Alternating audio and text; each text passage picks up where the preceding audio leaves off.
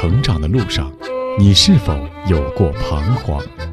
在青春的旅途中，你也可曾有过迷茫？面对亲子教育，你是否还有担心和疑虑？一起关注成长你我他，让生命与智慧一同成长。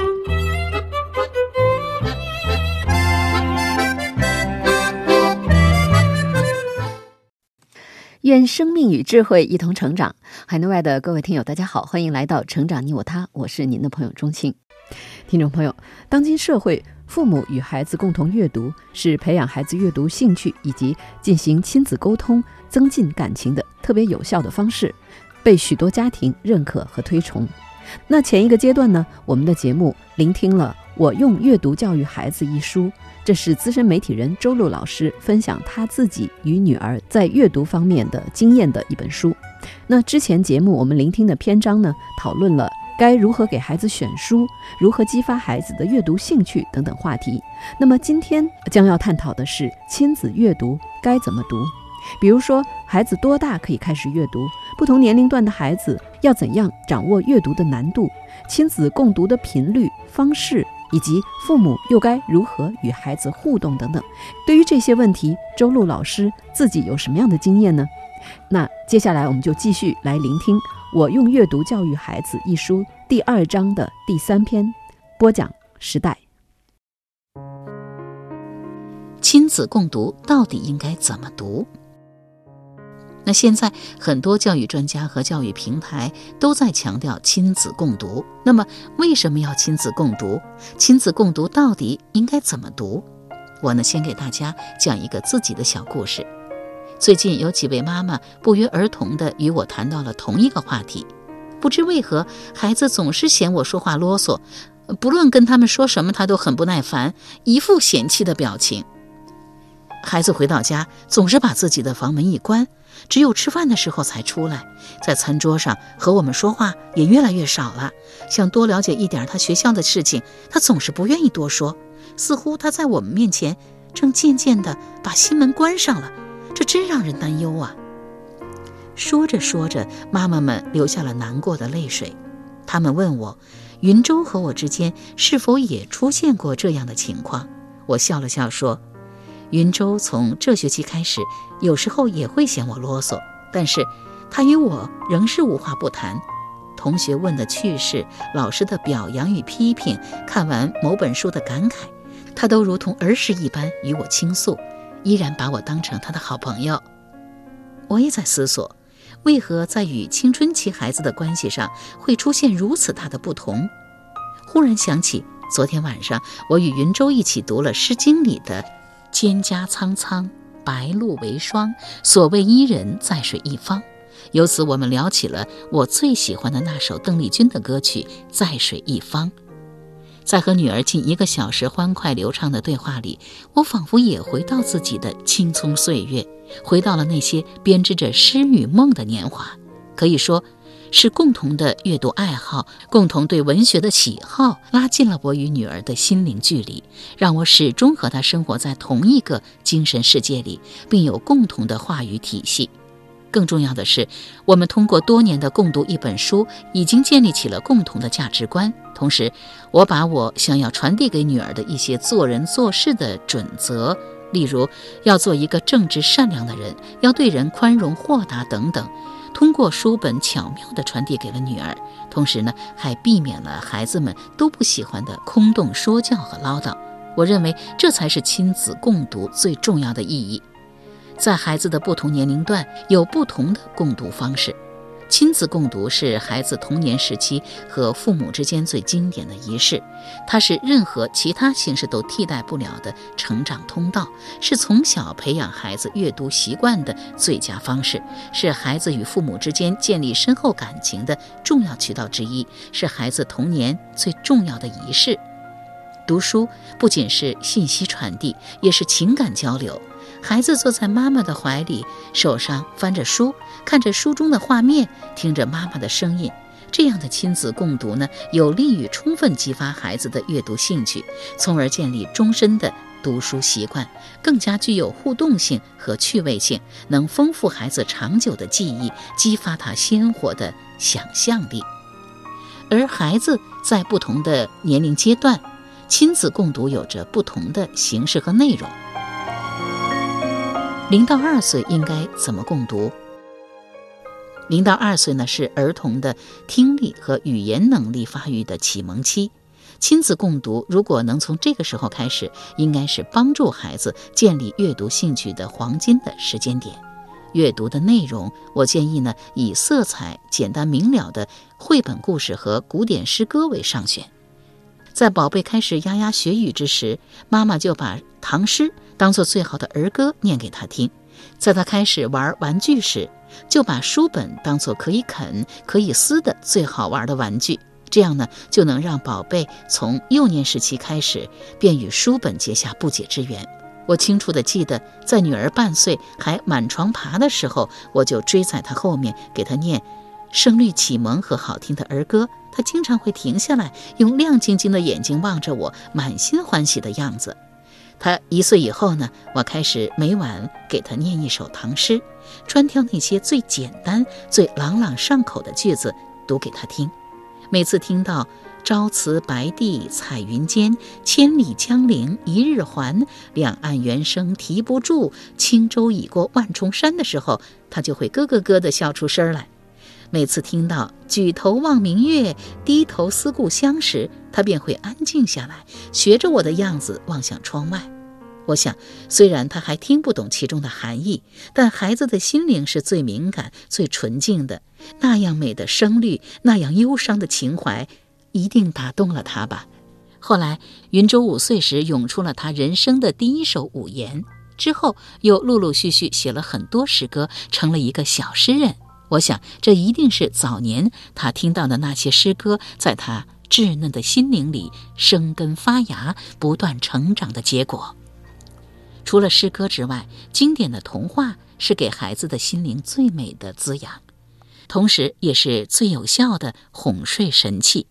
在女儿一两岁的时候，晚上我总是用一个个童话故事哄她入睡，在昏暗的灯光下，用最温暖、最动人的声音给她娓娓道来，然后看着她在我身边慢慢闭上眼睛，进入甜美的梦乡。为此，我每天。都得认真备课，买来成套的童话故事，一一熟读熟记于心，只是为了让女儿能枕着世上最美的童话入眠。安徒生童话、格林童话等传世经典，语言优美，情节生动，寓意深刻。也许那么小的孩子还不能完全理解童话中的内容，但妈妈用童话为他们营造了一个个充满梦幻色彩的世界，足以让他们。回味一生。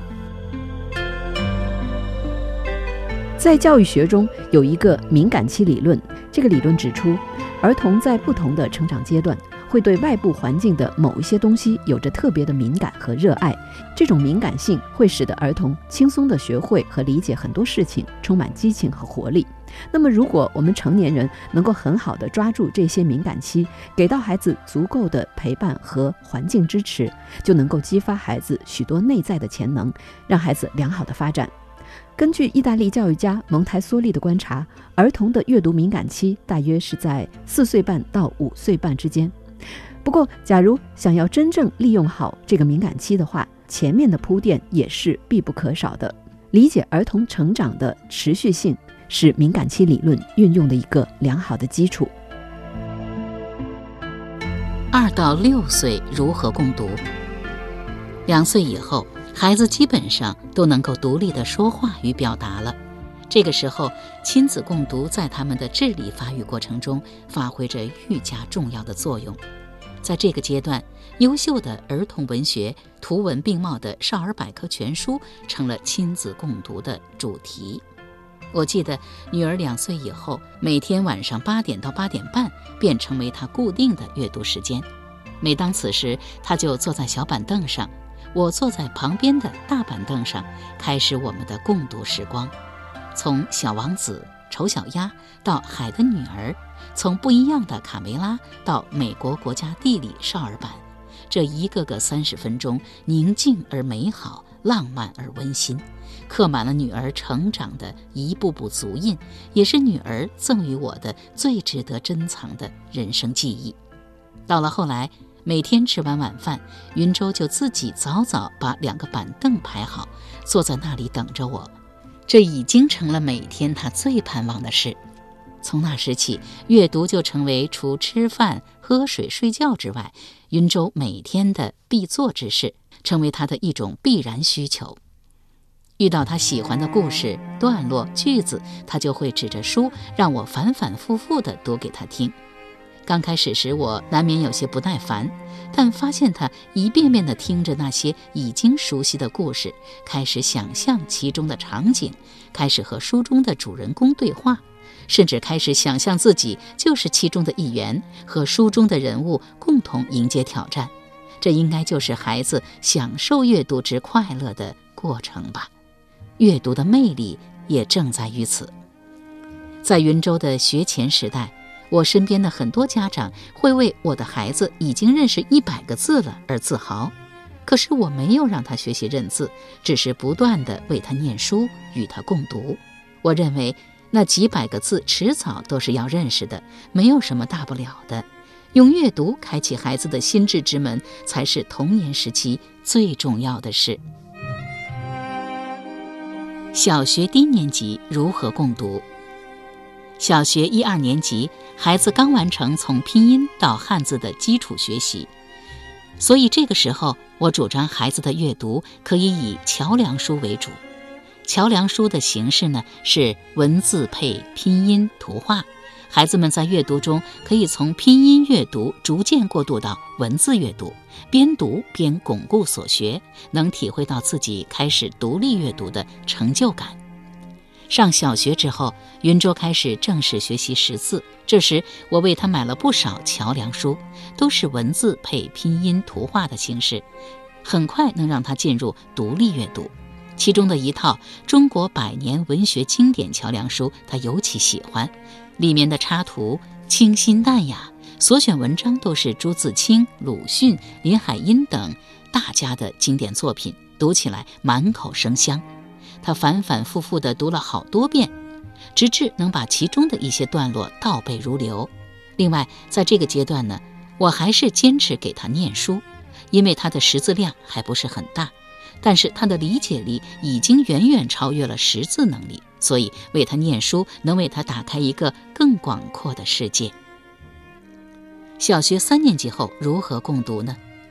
进入小学三年级后，孩子已经完成识字阶段，应该让他学会用自己所学的汉字，在没有家长的陪同下，独立的阅读适合他的图书了。但是进入这个阶段之后，并不意味着家长与孩子共读的任务已经完成，读书就是孩子自己一个人的事情了。恰恰相反，我认为此时亲子共读进入了一个最关键的阶段，因为在这之后，正是孩子的认知能力突飞猛进，开始睁开眼看世界、看人生，开始逐渐形成三观的时期。做父母的，如果能够做到。读他所读，爱他所爱，并把自己喜欢的好书也推荐给孩子，与孩子形成良性互动，那么阅读就将真正发挥出它最强大的功效，帮助孩子解决一系列成长的烦恼，也将化解家长们的不少焦虑。到了小学二年级的暑假，云州开始进入独立阅读阶段，在这时候。我认为我的历史重任并没有告一段落，而是进入了另一个阶段，与他讨论，一起成长。云州读的每一本书，我都要读一遍，然后和他一起回味、讨论与分享。我们一起讨论书中主人公的命运，书中人物的悲欢离合，一起分享他的收获与体会，他的领悟与成长。北京的冬天漫长而寒冷，在很多个周末。我和云州没有奋战在奥数的补习班里，没有挤在作文辅导班里，而是泡在一个个充满着香气的咖啡馆里，各自捧着一本书，度过了一段段惬意的共读时光。读完《红楼梦》，云州发出感叹：林黛玉生活在那么美的大观园里，锦衣玉食，理应无忧无虑，为什么还会有那么多哀愁？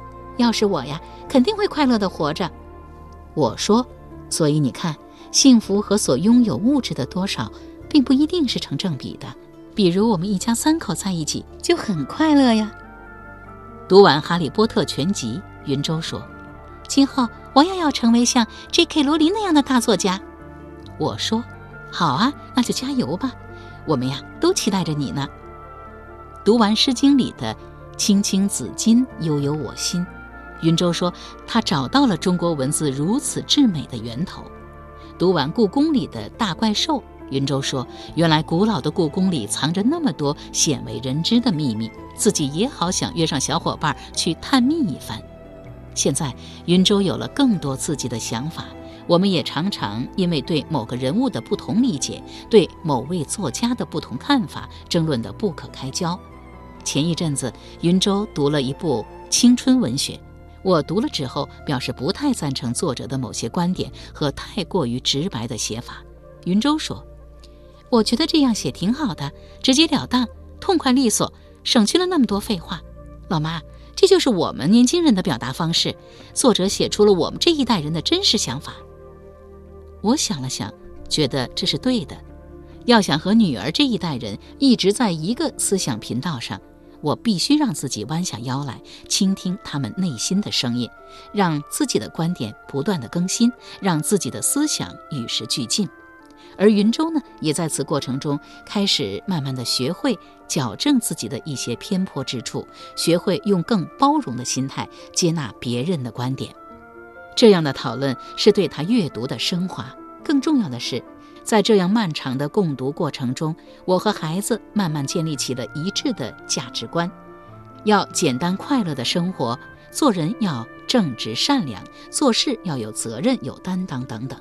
通过一种最自然的方式，不着痕迹地传递给了孩子，让他愉悦地接受。这会比父母干巴巴的说教强一千倍。而且，我们母女之间建立起来的基于共同价值观的相互理解、信任、支持，会让成长的很多问题迎刃而解。现在已经进入青春期的云州，也会时不时的和我闹小脾气，也会回到家就关上门，沉浸在自己的小世界里。但我从来不担心，因为我理解他。我还知道，一旦他遇到任何成长的烦恼，都会来向我倾诉。我们会给他提供最直接的支援和帮助，因为我知道，多年的共读已经在我们的心里建立起了牢不可摧的树根系。哪怕今后他的人生大树枝繁叶茂，伸进云里，我们的根也永远紧紧地相拥在一起。的确。阅读不仅仅是一种知识认知上的汲取，更重要的是世界观、人生观、价值观的构建。因为人与人的关系、人与环境的关系，尤其是人与天的关系，才是教育本质的核心所在。好了，以上我们聆听了资深媒体人周璐所写的书《我用阅读教育孩子》。今天的节目到这就该告一段落了。